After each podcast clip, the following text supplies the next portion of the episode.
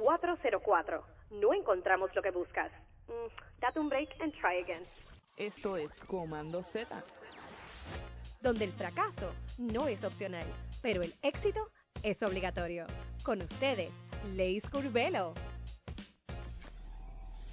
Aquí Leis Curvelo en otro episodio más de Command Z Podcast. Hoy conoceremos a Noemí Fuentes Flores, o mejor conocida como Mimi.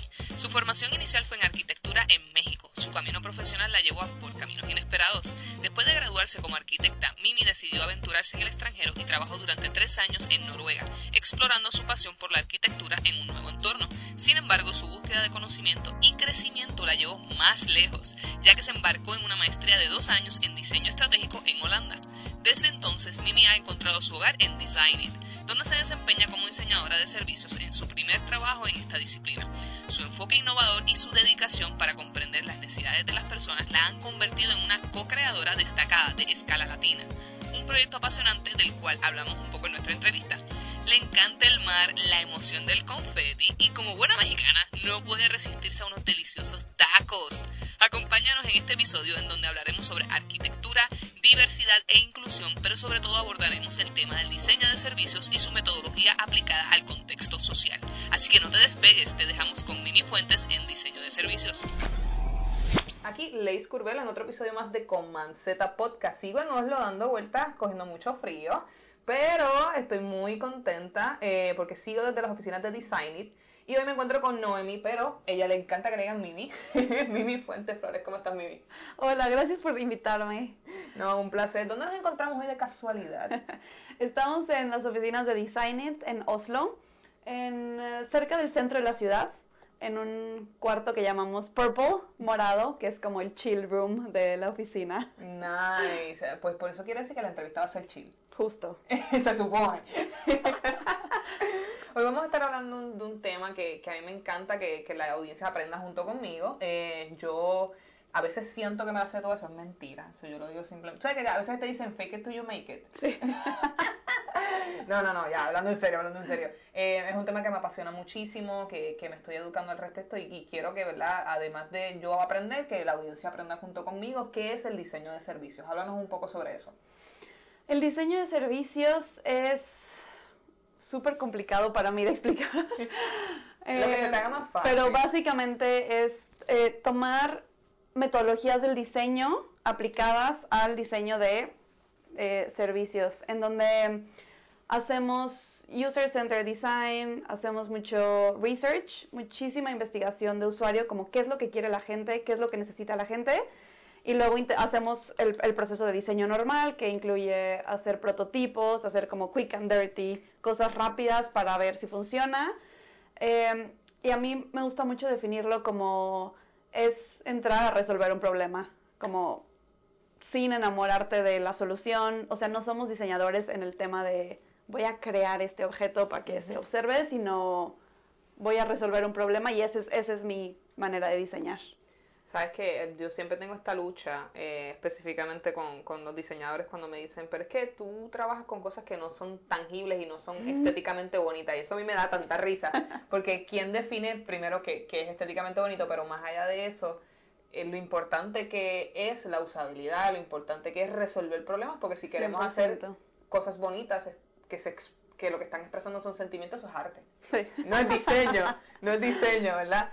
Este, así que con eso en mente, eh, cuéntanos un poco sobre las diferencias del diseño centrado en los usuarios versus el diseño de servicios.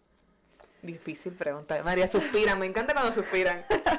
sí, eh, no creo que sean diferentes. Más bien creo que el, diseño de servicios es eh, diseño centrado en el usuario. Entonces, más que verlos como algo separado, yo creo que el diseño centrado en el usuario vive dentro del diseño de servicios. Ok.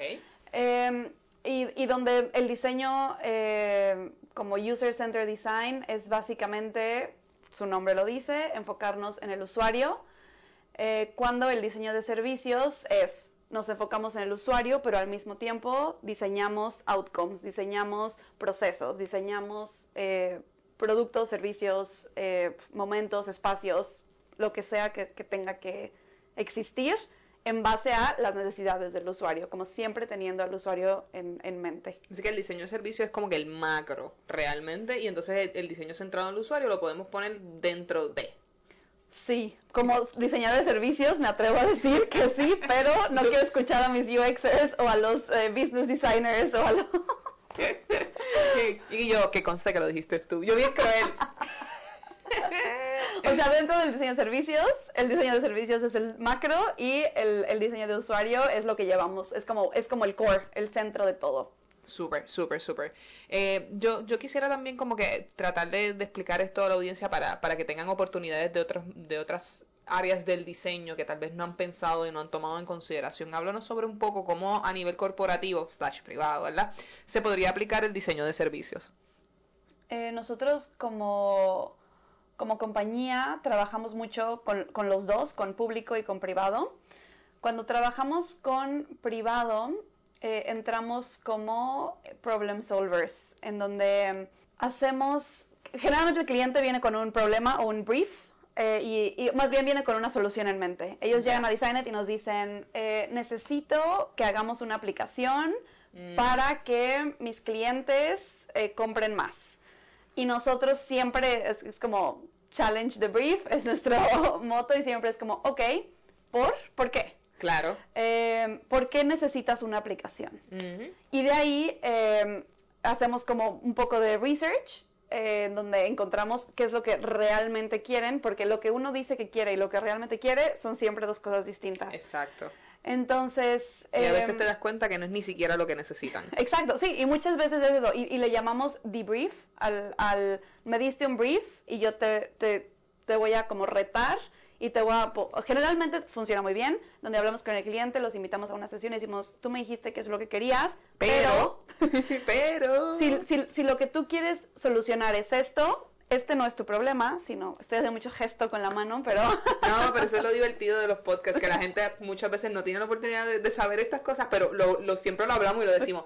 Mimi le gusta, como toda latina, le gusta hablar con las manos y está aquí haciéndome eh, todas las... Me me está explicando todo de manera de seña. De manera visual. Lo siento a los escuchas. Eh, en base a eso, eh, más, entramos con este, esta como modalidad de vamos a resolver el problema de raíz. Primero vamos a identificar el problema. Y eso siempre es parte de, nuestra manera de trabajar. Como más que resolver lo que tú quieres, voy, yo más bien te vamos a decir qué es lo que quieres resolver.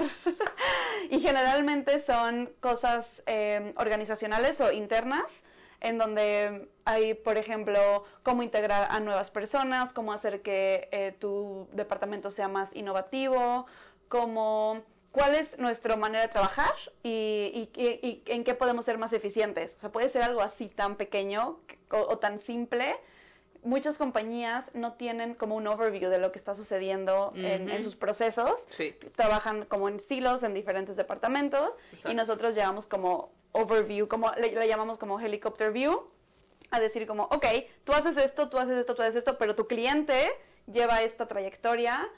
Eh, y estas son las maneras en las que interactúas, estás haciendo el doble de trabajo porque este otro departamento tiene que volver a revisar y entregamos como un overview de sus procesos y eh, soluciones. Entonces, generalmente cuando es privado va por ahí en diseño de servicios eh, o puede ser más tangible en donde que, eh, queremos diseñar como una municipalidad, no, no es, pri bueno, es privado-ish, pagan. eh, queremos diseñar un, una manera en la que la juventud eh, es, a, aprenda otro idioma eh, a partir de los 15 años, o sea, pueden ser problemas muy específicos. Y de ahí entonces nosotros diseñamos un servicio para el end user. Ya, no, ya nos movemos de, de internal processes a quién va a usar el servicio, hacemos eh, research con las personas que van a usar el servicio, qué necesitas, qué te puede dar la organización, cómo lo podemos hacer eh, más rápido, más fácil, más como a mí me gusta pensar que hacemos win-win-win, como de qué manera logramos que todos ganen. Claro, sí, sí, sí. No, y, y es interesante porque en la industria de diseño me he dado cuenta que solemos pensar en los, Dios mío, ¿cómo decirlo en español? Deliverables, los entregables. eh, entregamos la página web, entregamos el diseño, entregamos el branding, entregamos el logo, pero en este caso en particular mmm, los entregables no son necesariamente algo tan tangible, visual, ¿verdad? Es más bien como que cuál fue el resultado, las estadísticas, cómo las personas se sintieron a utilizar este servicio. O sea, los entregables son otra cosa. Sí. Y siempre con los clientes empezamos y decimos, o sea, si vas a trabajar con nosotros, eh, necesitamos que estés cómodo con la incertidumbre, porque no sabemos. Eh, es más, ni siquiera sabemos cuál es tu problema en realidad. Tú tienes una idea y, y, generalmente con los, los, clientes con los que trabajamos, o sea, es mucho como educación al cliente y hay muchas veces que tenemos que, que decir que no, decir, eh, si, si, si, vemos que los clientes no están como en el mismo mindset de explorar, no podemos trabajar con ellos porque nosotros no podemos como ciegamente desarrollar un servicio o desarrollar un sin, sin explorar qué es el, cuál es el problema de verdad, cómo va a ayudar a la gente, quién, qué, quién es la gente, son tus empleados, son, eh, es la juventud, es toda una municipalidad, son eh, las personas sordas, son las personas... ¿Quién es? Y, y, a veces eso significa decir que no al, al negocio, eh, al dinero y al...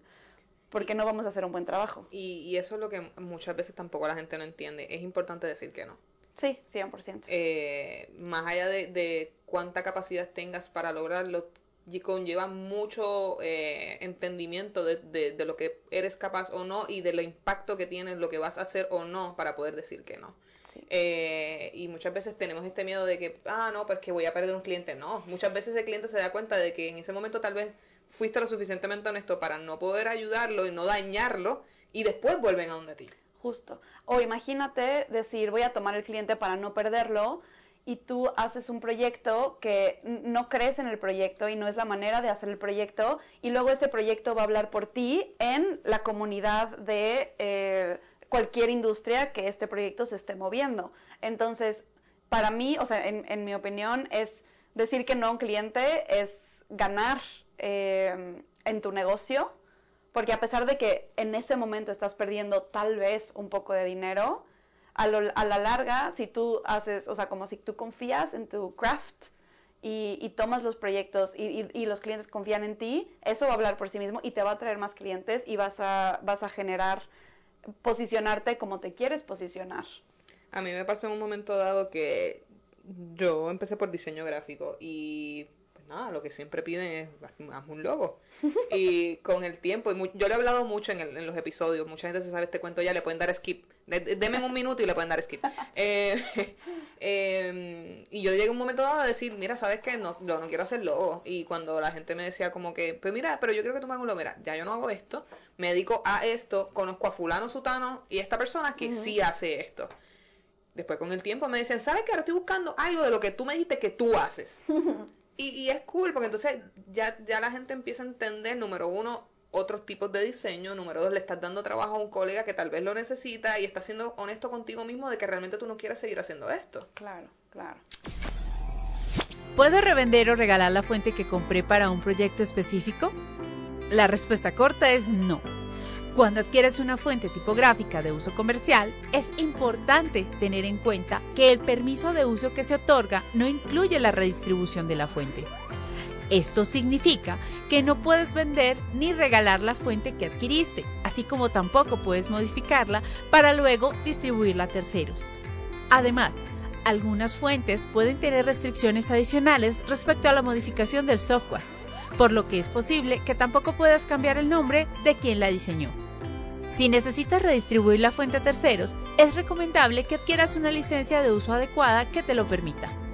Muchas veces, este tipo de licencias no se ofrecen directamente en los sitios de venta, pero puedes escribirle al diseñador o distribuidora para preguntar por dichas extensiones. Elegir una fuente tipográfica que cubra tus necesidades y cuya licencia no te meta en problemas puede ser complejo. Recuerda que en nuestro libro Elementype tratamos estos temas con mayor detalle. Nosotros podemos ayudarte. Escríbenos a plus@tipastype.com. Tipastype, tipografía y licencia. ¿Qué habilidades o metodologías o competencias debe tener una persona que tal vez es diseñador pero nunca ha trabajado diseño de servicio? Eh, para mí lo más importante es eh, la investigación.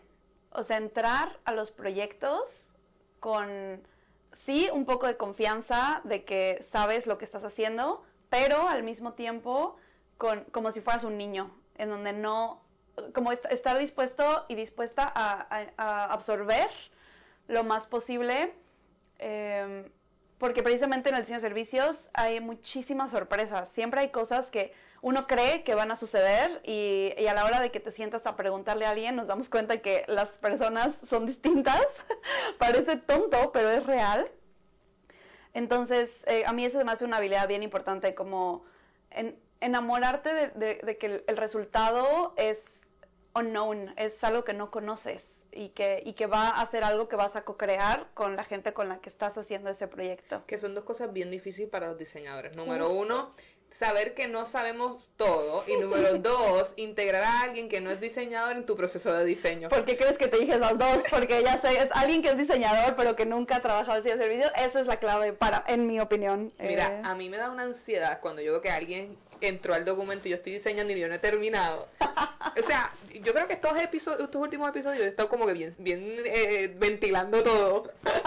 Pero es cierto, o sea, es como que me siento desnuda. Como que yo no he terminado. Que estoy viendo mi archivo. Sí, sí, sí, sí, sí, sí, te entiendo perfecto, te entiendo perfecto. Y ya vamos a hablar de eso un poco más adelante, pero mm, es, es, es como este cambio del, el entender que el diseño, más que crear algo súper refinado para que la gente eh, como que observe, para mí el diseño es crear algo con la gente para que la gente use. Y esas son dos cosas bien diferentes. Ay Dios, me siento tan cómoda aquí. Este, cuéntanos un poco, vi que trabajaste conjunto a la Cruz Roja de Netherlands. Di- Dime si estoy aquí con información que no es. Pero entiendo tu labor iba centrada como el diseño estratégico empoderado a la Cruz Roja. Háblanos sobre eso, cómo tú logras empoderamiento. Es una palabra bien fuerte. Sí, eso es un commitment muy eh, fuerte. Eh, ok, el diseño estratégico es la maestría que yo hice, se llama eh, diseño estratégico, en realidad se llama diseño estratégico de productos, pero de producto no tiene nada, entonces sé que la universidad está trabajando en cambiarle el nombre, por eso no importa en qué año escuches esto. Tal vez se llama diseño estratégico, ojalá, yo espero que ya eh, hagan eso. Y el diseño estratégico no es más que el, el diseño de, eh, puede ser el diseño que a ti te guste más de servicios, el, servicio, eh, el diseño de experiencias, el diseño de interacción, pero con un como, eh, como, como con una vista más holística también del eh, business capabilities, de marketing, de como todos los elementos alrededor. Eso es lo que es el, diseño estratégico, que va mucho de la mano con el diseño de servicios. La verdad es que toda esta todas estas palabras son I don't, know, es lo mismo. y trabajé con la Cruz Roja, fue mi proyecto de graduación de, de la maestría. Eh, el brief que ellos tenían era eh, las olas de calor, las heat waves en Europa eh, específicamente, y cómo eh, eh, estaban matando a muchísima gente, más que cualquier otro desastre natural.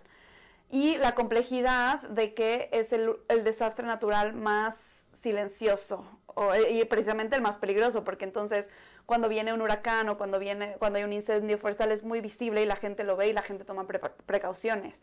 Pero las olas de calor son bien peligrosas porque son invisibles. Ujú. Entonces, obviamente es un problema hiper complejo. Que necesitamos dos episodios para hablarlo. Sí, sí, sí.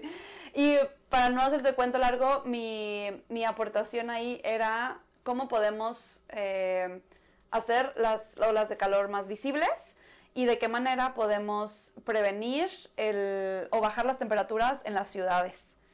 Entonces, eh, para mí eso, eso era como el, como el reto, entrar y hacer un poco de investigación. Fue una mezcla de investigar a expertos, expertos en clima, expertos en eh, la ayuda humanitaria, pero también, eh, también usuarios, usuarios que eran los más vulnerables, en este caso en las olas de calor, son las personas embarazadas, los eh, adultos mayores de edad, los, eh, las personas que trabajan en la construcción, en los campos, eh, los niños. Hay como, que en realidad son, son un, un poco de grupos, pero es Es muchísima muchas gente. áreas, sí, sí, sí. Eh, y sobre todo hablar con, eh, eh, con, con- como city officials, gente que, diseña la ciudad, arquitectos, gente que está en landscape, los las municipalidades. Era como, era un proyecto muy, eh, muy grande que al final trajo muchas cosas, ¿no? Que era como salud pública, meets urbanismo, meets eh, eh, como, no sé cuál es la palabra. eh, Puedes decirlo en inglés, tranquila. Como awareness. Eh, concientización. Sí, como traer el tema eh, a la vista. Ese fue, esas es en pocas palabras, el proyecto con la Cruz Roja. El proyectito con la Cruz Roja. Sí, yo, yo el, el hecho del, del awareness eh, es un poquito complejo porque pensamos que simplemente la comunicación con, con dilucidarla con afiches o con o simplemente decirla en un solo medio es, es más que suficiente cuando son problemas tan grandes. Tú necesitas diversidad de medios, diversidad de, de interpretación de información, cómo podemos comunicar esto que tal vez tú lo puedes entender, pero otra persona con otro tipo de identificación o discapacidad también puede entenderlo, ¿verdad? ¿Cómo podemos hacer la información comprensible? Sí, sí. Es complejo. Em, durante tu carrera profesional también se distingue tu, tu conocimiento dentro de la arquitectura. Así que háblame sobre la problemática de Design for People. De muchos términos, necesitamos un glosario para este episodio. Eh, sí, voy a intentar ser breve porque yo puedo hablar de la arquitectura, o sea, más bien quejarme de la arquitectura horas. Quejarte. Eh, a mí me gusta decir que yo soy divorciada de la arquitectura. Ay, mira eso. Yo estudié arquitectura en México, eh, seis años, y luego tuve la oportunidad de trabajar en una oficina aquí en Oslo como arquitecta, trabajé tres años, y hasta que decidí irme y divorciarme de, de la disciplina.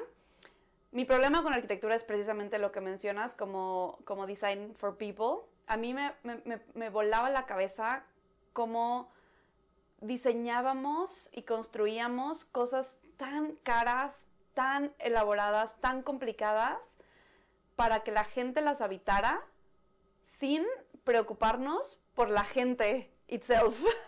Entiendo full. Eh, y en arquitectura, o sea, para mí el mayor problema de la arquitectura es que la educación y la práctica son mundos distintos.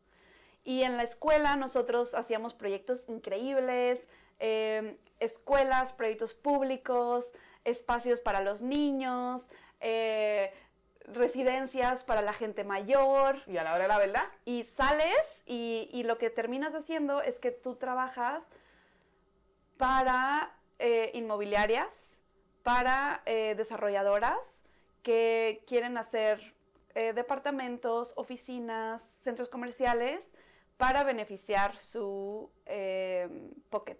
sí, sí, sí, sí, sí, sí, sí. Y Y la accesibilidad no importa. No, nada y la- importa. y los envejecientes no importan. ni el, ni el sustainability, ni el, el daño que, que estamos haciendo al planeta, ni el daño que le va a hacer a la ciudad, a la gente que va a... O sea, a mí me parece sorprendente que alguien pueda construir un centro comercial y, que no se le tenga que preguntar a la gente que vive enfrente del centro comercial, porque entonces tú de repente estás construyendo un muro gigantesco.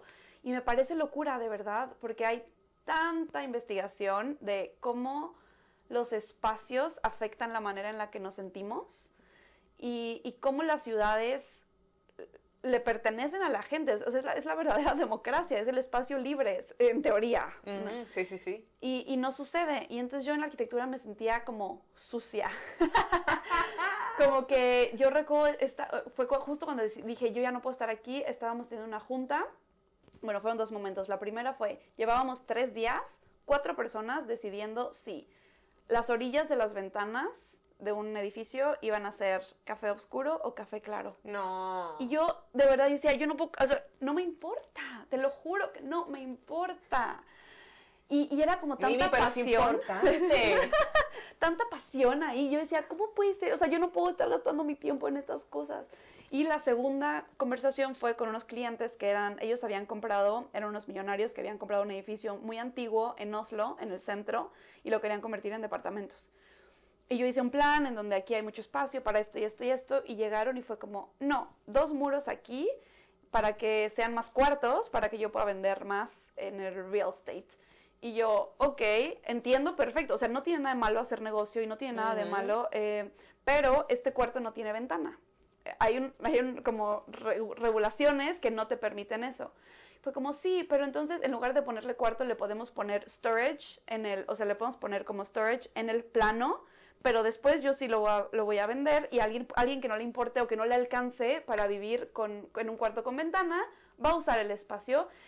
Y yo, ¿sabes? yo acabo de morir por dentro. En plan, era, y yo, y yo te, te, digo, me sentía sucia porque era como, yo tengo que dibujar ese plano, yo tengo que, o sea, yo no puedo dibujar un cuarto cuando toda mi, mi, mi, carrera fue como la poética del espacio y la luz y el sentimiento. Y ahí estoy como selling myself out, haciendo un edificio horrendo en el que yo no podría vivir, en el que yo no quiero que nadie viva, pero yo estoy siendo un, un enabler, yo estoy participando de eso. en esto. Y en, en ese momento dije, ya no puedo más, me voy, this is not for me.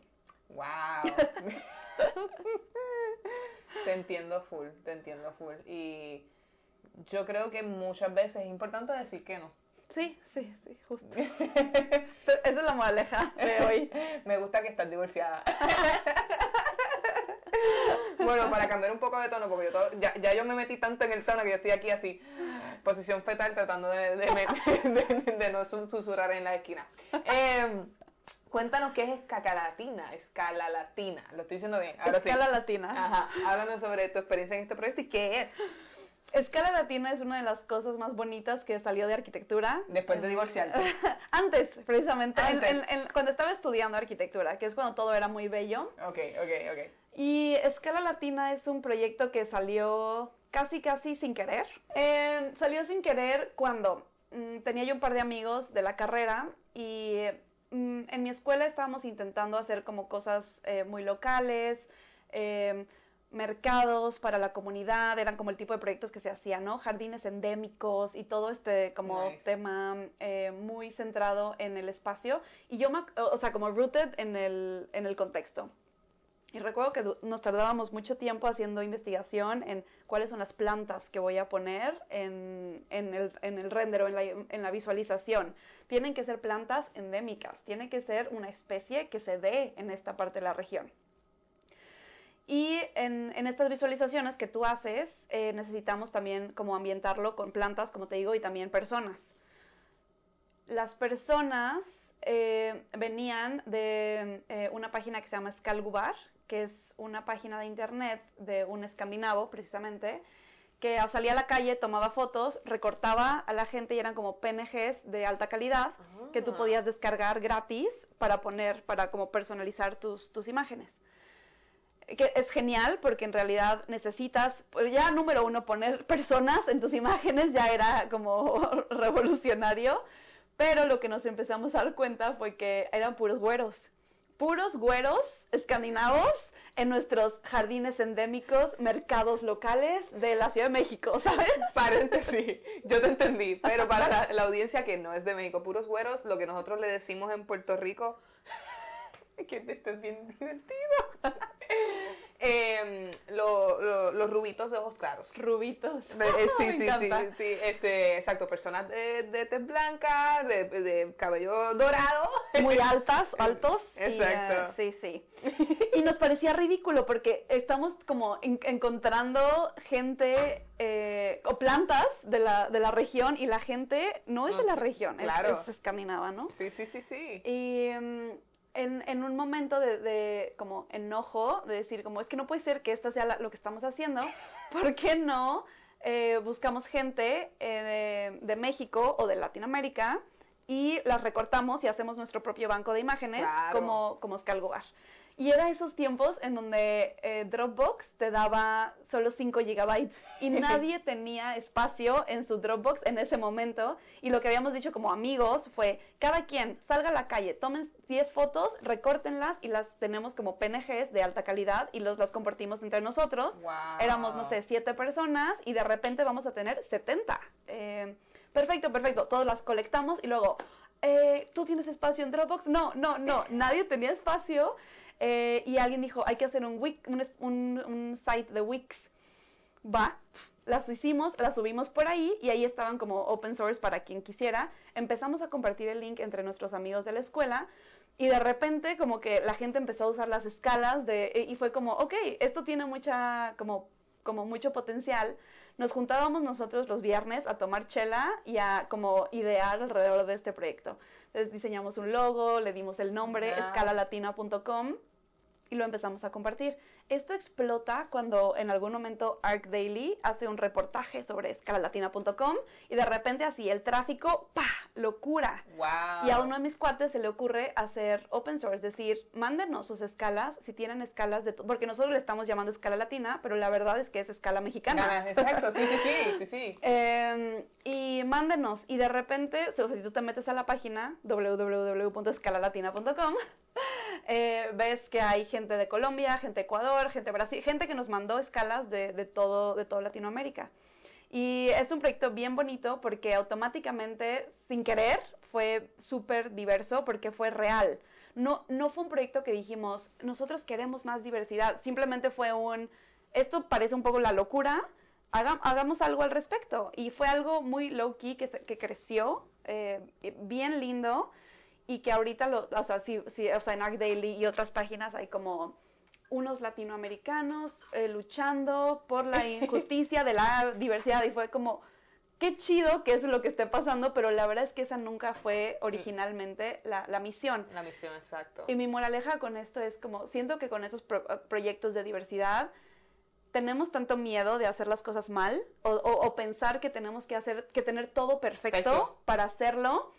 Mi mensaje aquí es para nada, es, o sea, empezar con lo que sea y de ahí ir como agregando diferentes capas que hagan tu proyecto más complejo, tu pero empezar, empezar con algo chiquito que, que puede tener mucho impacto, porque a pesar de que escala latina puede ser más diverso todavía y no estamos perfectamente en donde queremos estar, eh, en, estos últimos años le ha ayudado a mucha gente porque entonces ya hay renders en México y en otras partes de Latinoamérica con personas de Latinoamérica representando lo que realmente sucede en esos espacios.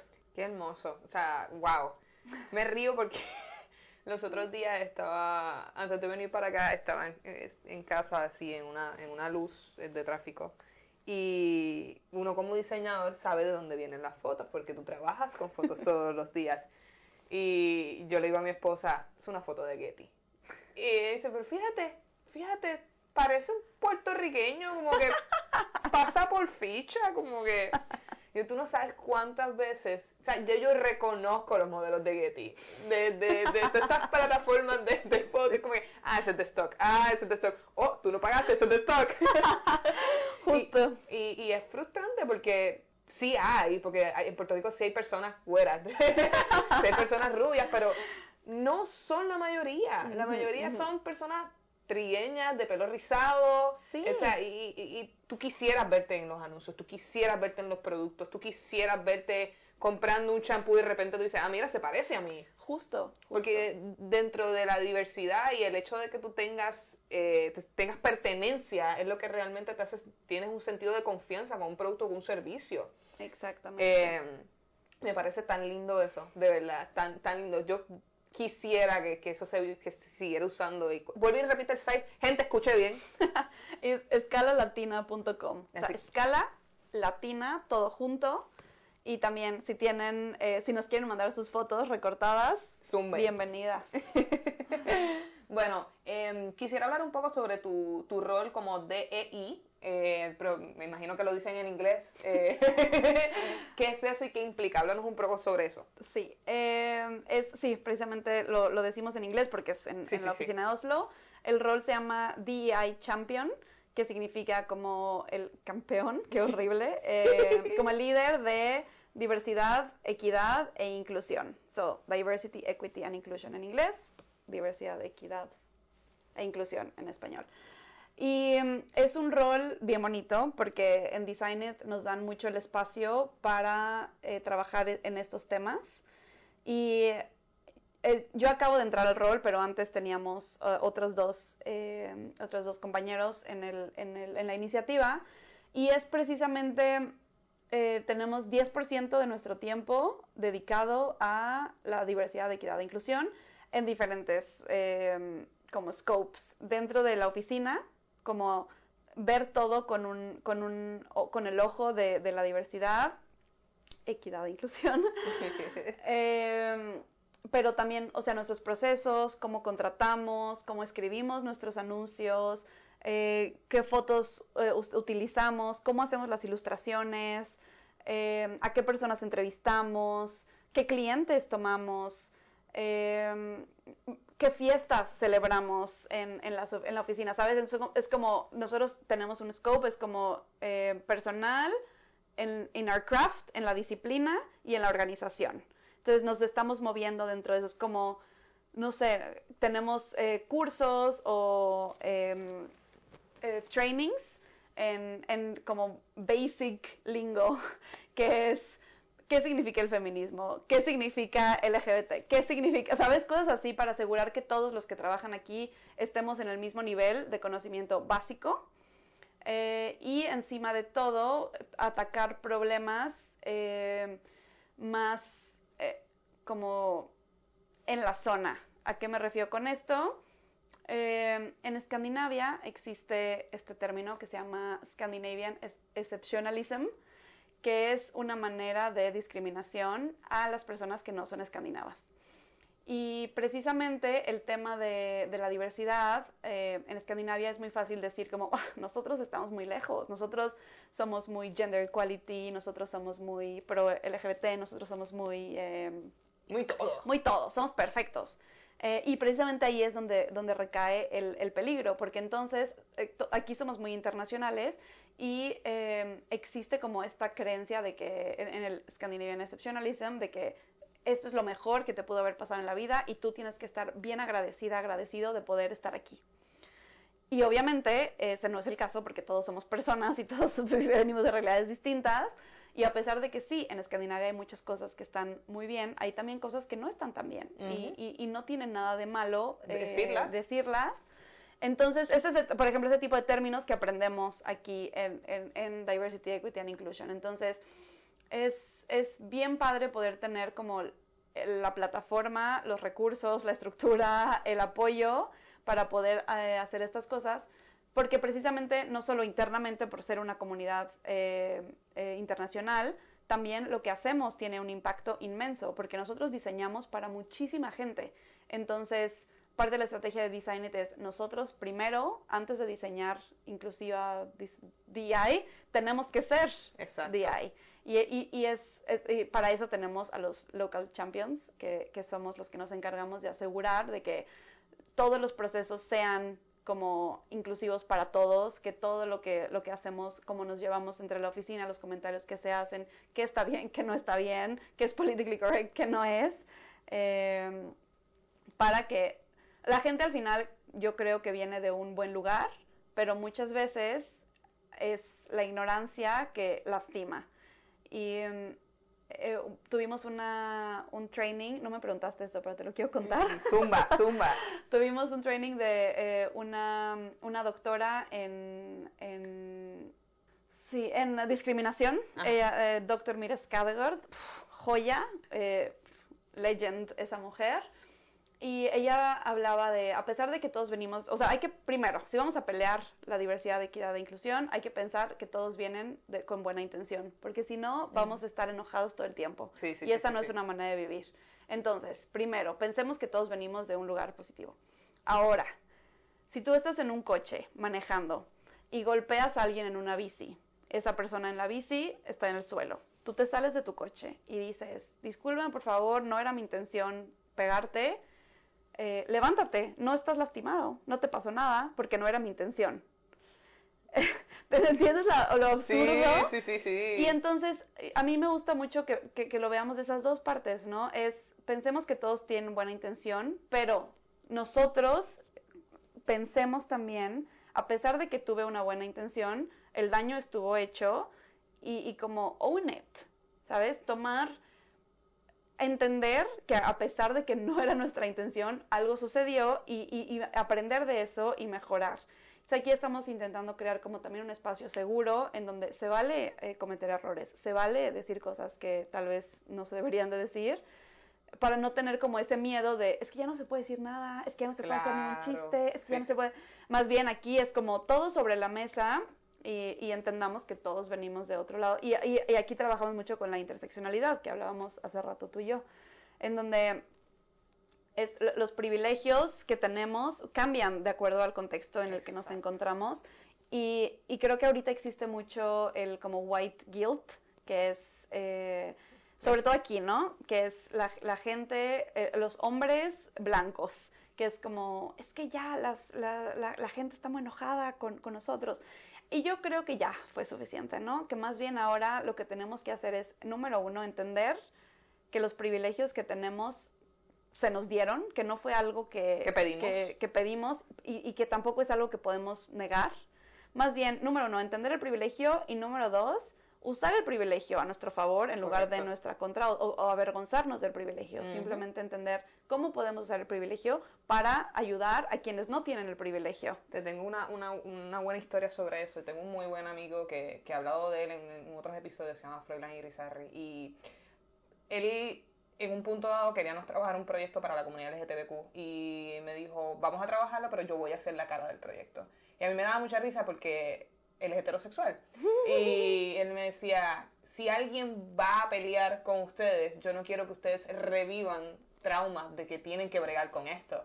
¿Por qué no yo, que soy heterosexual, que estoy aportando a parte de una comunidad que yo no soy parte y creo en que ustedes necesitan sus derechos, Sí, que vengan a pelear conmigo? Entonces, él está usando su privilegio de hombre heterosexual justo. Para Uy, me puso la piel otra vez.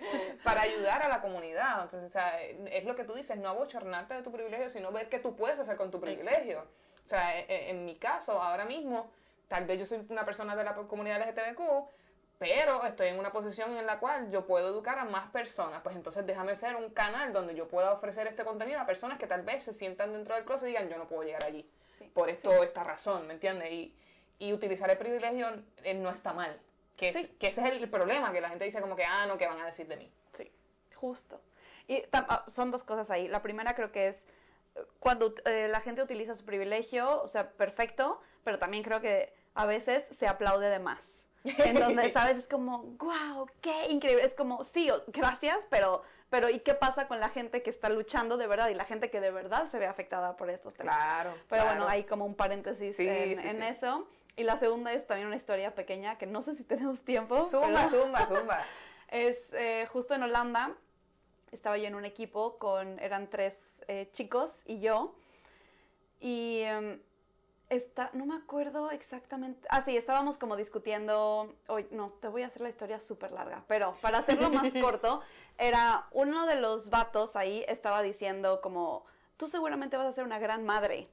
Eh, por alguna habilidad que yo tenía sobre la complejidad, ¿sabes? Y entonces otro de mis compañeros que estaba ahí, eh, hombre, dijo, o, o sea, inmediatamente interrumpió y dijo, o una líder que va a saber eh, cómo solucionar problemas complejos desde un bla, bla, bla, bla, bla, bla, bla. Y me quedé impactada de, o sea, como tantas cosas al mismo tiempo. Y al final, eh, este, este cuate, que eh, Joseph se llama, eh, se me acercó y me dijo, oye, discúlpame. Y yo, ¿por? Me dijo, perdóname por, por decir algo. Yo sé que tú eres como, que tú te puedes defender sola, que tú eres una mujer muy independiente. Y se me salió, la verdad es que me, me, me entró como el, el, El trigger. el trigger y, y tuve que decir algo y te quería pedir una disculpa. Y me quedé helada. Le dije, no te disculpes. Le dije, al contrario. Le dije, gracias por decir que soy una mujer independiente.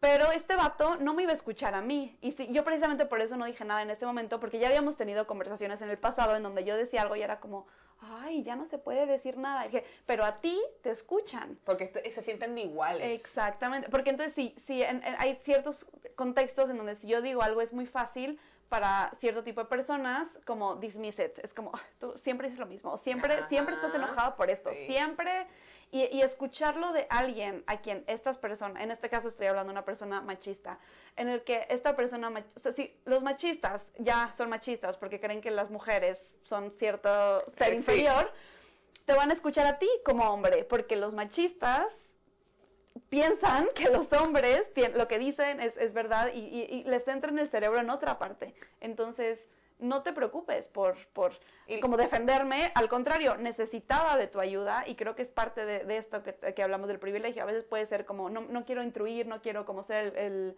el focus de atención, pero hay momentos en donde precisamente tenemos que hacer ese cambio y decir, es, es mi momento para hablar y es mi momento para decir, esto que está pasando no debería. Y lo divertido de todo esto es que quiero resaltar que él te estaba haciendo, en su cabeza te estaba haciendo un compliment a ti. Sí, sí, sí, esos son los peores, esos son los En peores. su cabeza lo que fue como que decirte que vas a ser una buena madre. Sí, sí, sí. O sea, estoy sí. haciendo, o sea, Sí, es como, ¿qué hago, vato? ¿Te doy las gracias? o? no, no, pero ahí es donde, o sea, justamente lo que estamos hablando de que parten de una ignorancia que para, que tiene una buena, una buena intención. Ahí, ahí te otro término que aprendimos aquí, benevolent discrimination. Mm. O sea, dis- creo que se tra- traduce directo a discriminación benévola. Y es precisamente eso, ese tipo de comentarios, como aquí, por ejemplo, wow, hablas súper bien inglés para ser mexicana, ¿sabes? O, o tengo una amiga también a la que le dicen, oye, tú estás muy guapa para estar tan gorda. Es, es como, vato, o, o- o morra, o quien sea que me lo estés diciendo, no chingues, ¿no? Me pasó una situación y ya nos fuimos del tiempo, pero no importa. Eh, me pasó una situación, tengo un, un compañero que, que desde su buena intención no se dio cuenta que estaba haciendo mansplain. Y entonces yo llegué a un momento en el que yo dije, ¿tú sabes lo que tú estás haciendo? Como que, ¿de qué tú me hablas? Entonces yo empiezo a explicarle lo que es mansplain. Y tú sabes qué? Me di cuenta que él me dijo, yo no sabía lo que era, número uno, número dos. No lo estaba haciendo con ese propósito. Es que yo necesito repetir lo que tú dices para que yo se me memorice a mí. Entonces hay una parte de, wow, yo también lo estaba como que juzgando a él. Tú sabes, Sí. y lo importante que es tener estas conversaciones, porque es que si no se tienen, no nos damos cuenta de lo que estamos haciendo y podemos ir a una persona que tal vez no quiera tener la conversación. Exactamente. exactamente. Eh, nada. eh, historias de terror, cuéntame, ¿cuál ha sido tu peor experiencia trabajando con proyectos como estos? Ay, ¿Qué podemos aprender sí. de Mimi? de lo, de- dentro de todo lo que ya hemos aprendido. Em, hablando como, es que son, son dos como partes de mi carrera, creo que hablando del tema de arquitectura, el- lo, lo más de terror que a mí se me ha hecho es el egocentrismo, el, los proyectos en los que te importa más cómo se ve el espacio que cómo se habita. Em, creo que, eh, y eso también se puede traducir a, a cualquier tipo de diseño, en donde es más importante los visuales que cómo se vive y cómo se usa. Eh, y eh, la verdad es que se va a escuchar como todo mamón. Mamón seguramente no se dice en otro lugar fuera de México. Eh, pero no he tenido ninguna historia de terror en el diseño de servicios. Creo que, bueno, llevo un año nada más siendo diseñadora de servicios. Se vale, no tengo Eh, ninguna. y creo que tengo mucha suerte en Design It, en donde al principio te, te decía que escogemos más o menos a los clientes y si hay alguien que parece que no va a estar de acuerdo a nuestra metodología, no, no tomamos el proyecto. Entonces de ahí nos protegemos de, de- de antemano. Claro, claro. Eh, así que no he tenido ningún, ninguna mala experiencia porque siempre somos muy fieles al proceso. La oficina siempre como tiene nuestro, nuestra espalda, siempre nos están apoyando en todo. Entonces yo sí tengo mucha libertad de ir con el cliente y decir, no, esto no, esto sí, esto mejor así. Y ha salido todo muy bien hasta ahora. Tal vez en unos años que te vuelva a encontrar ya tendré algunas. Y tú, mira, te tengo que contar. Segundo episodio. Eh, nada, ya para finalizar, ¿a qué tú crees que debemos darle comanceta dentro del diseño? Creo que lo más importante es entender que, que- diseñamos, ser, ser hum- ser humilde, voy a decir eso, ser humilde.